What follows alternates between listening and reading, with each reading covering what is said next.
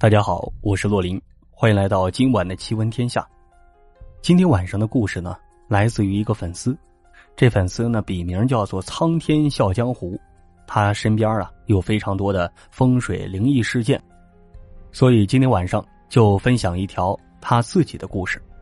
或许是因为时间太长记不清楚了，但是大概的事件不会错。这个故事呢是关于风水学。洛林呢最近也回归到中国传统文化。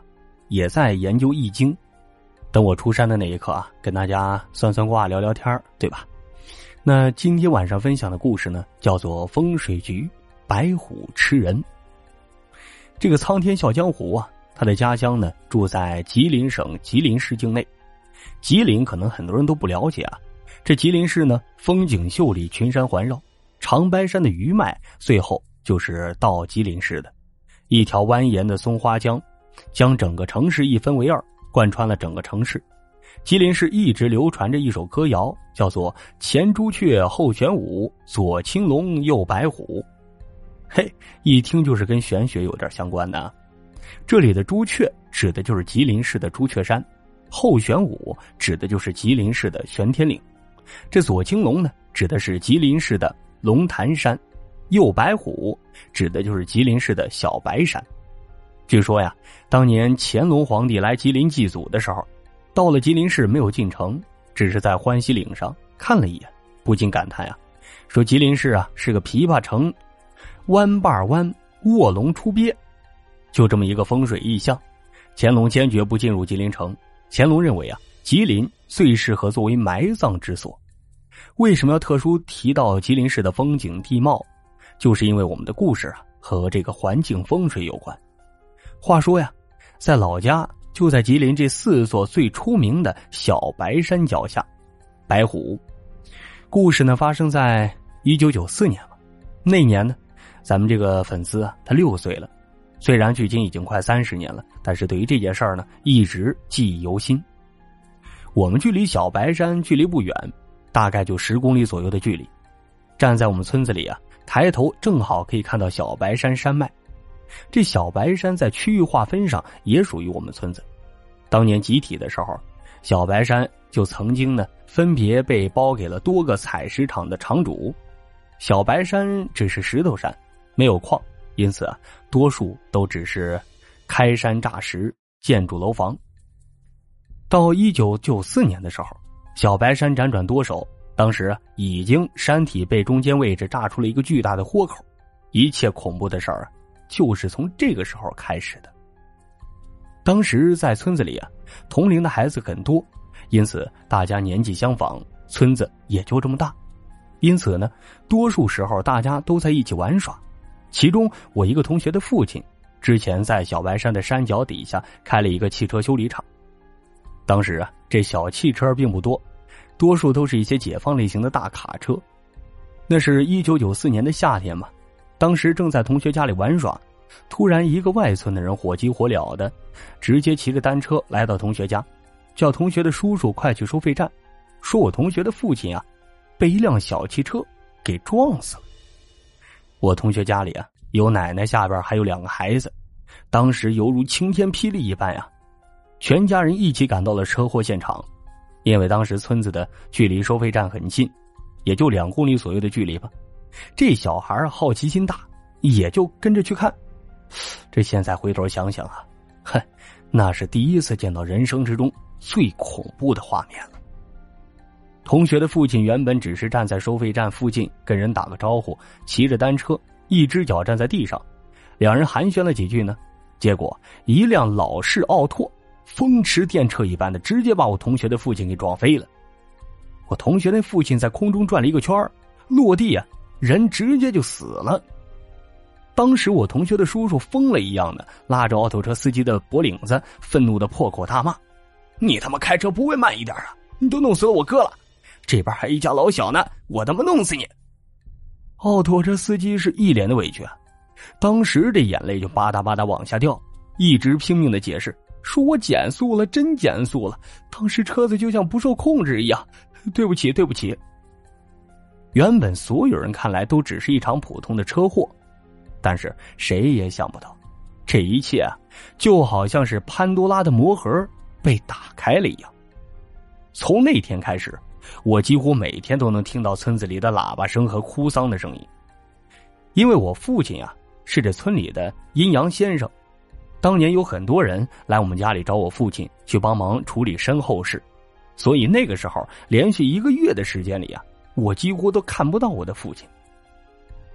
上面呢是我同学 A 的父亲。也是第一个被车撞死的，第二个就是另外一个同学，他的父亲同样被车撞死。之后啊，村子东头一对中年夫妻，两人一起被车给撞了，结果呢，男的当场死了，女人完好无损。再然后，我已经记不清了。到后来呀，我就听我父亲告诉我说，当时在短短一个月的时间里啊，村子里一共撞死了三十几个人，那都是三十至五十之岁的那个男性。基本上都是一击致命，抢救都没可能。事情发生一个月之后，我就经常听到父亲在那自言自语，说村里风水坏了，恐怕是堵不住了，不知道要拿多少命来填呀。车祸频发的一个多月之后，我父亲出摊儿，我父亲当时还做小买卖，自己骑着人力三轮车走街串巷的叫卖，当时是下午。天快黑的时候，我父亲基本上车上的东西已经卖的差不多了。父亲准备回家，就是在我们村子入口的位置，跟我同学 A 的这个父亲一样。那天啊，父亲也在村口和人打招呼，结果一辆老式桑塔纳车子飞冲而来，我父亲当时躲闪不及，直接被撞飞了。后来那个司机说的话，基本上和那个老师奥拓司机说的是一样。他看见了我父亲了，就已经减速了，但是车子不知道怎么着，就跟现在的特斯拉一样，一脚油门踩下去，他没准没反应。当时我只记得家里很乱，我的几个舅舅以及村子里的一个比较富裕的我父亲的好朋友，几个人慌忙将我父亲送到医院。当时啊，听我父亲出车祸的时候，虽然那个时候我很小，却突然感觉很想哭啊。因为经历了好几个同学的父亲以及村里的叔叔伯伯出车祸，突突然就死了，我也怕呀。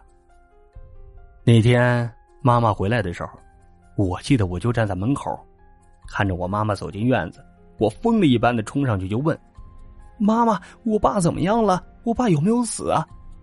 我这话还没说完呢，眼泪就控制不住，哭得稀里哗啦。我妈妈虽然很疲惫。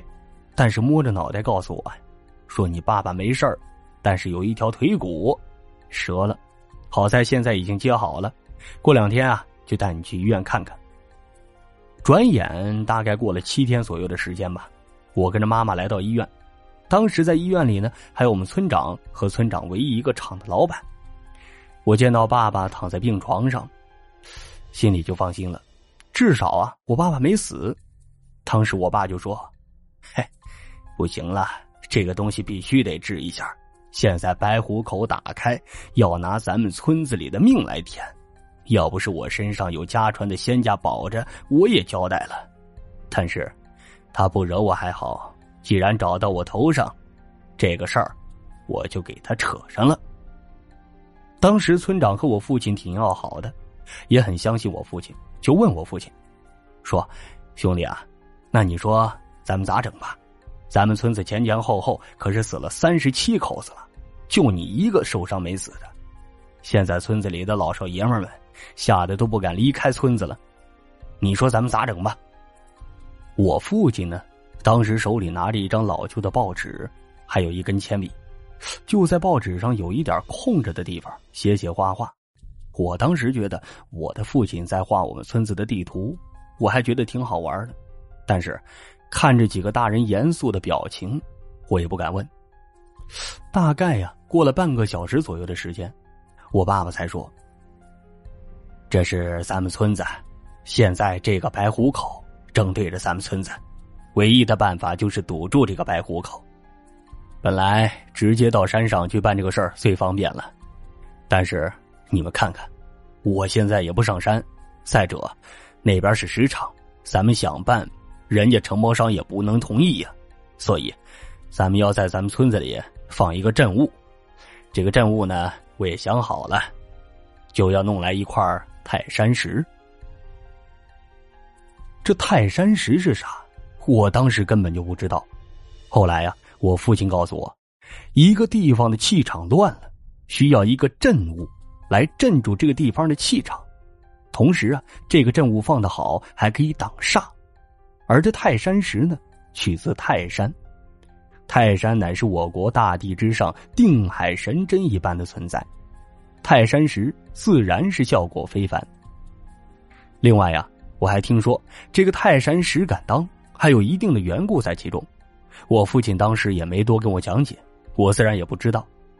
我父亲提了这个要求，剩下的事儿啊，就是村长和村子里唯一的厂老板两个人筹划着四处来找这个泰山石。后来啊。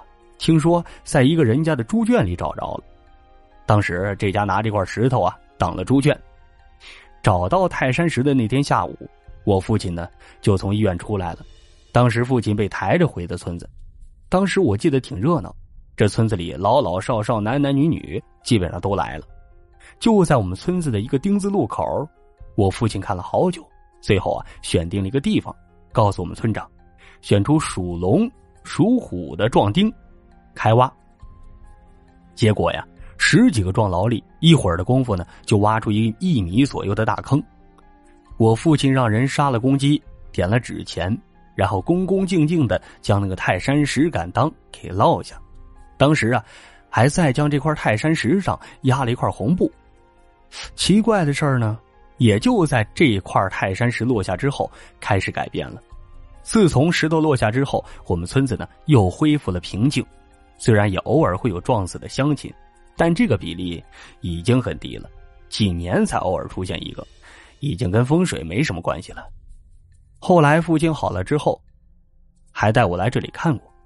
父亲指着小白山的方向就说：“呀，那边好像一个老虎开了口，正对着咱们村子，这白虎的煞气来到村子里了。”老爹摸了摸我的头，告诉我。这只老虎害人，恐怕要一直张着嘴巴受苦了。为什么呢？因为那个泰山石敢当刚好立在了白虎嘴巴正中间，这嘴巴算闭不上了。此后二十五年，那块泰山石一直都在，一直到后来棚户区改造，我们村子集体搬迁，泰山石去了哪儿了也就不知道了，因为已经离开那个村子了，去城市里边住着。但是，关于风水引发的恐怖经历，至今呢也算记忆犹新。好了，以上就是咱们今天晚上分享的故事，也感谢咱们的粉丝给我们投稿来支持咱们的节目《苍天笑江湖》，感谢感谢。节目的最后呢，跟大家打个广告，我最近有一本新书叫《迈向格里玛莎》，这个故事真的特别特别精彩，是我从业以来录制过的最好听的长篇小说了。男女皆宜，男生女生都可以听的，也希望大家能够去隔壁给我这个专辑打个五星十分好评。当然，喜欢故事可以去尝一尝。好了，好故事天天有，咱们下个故事接着聊。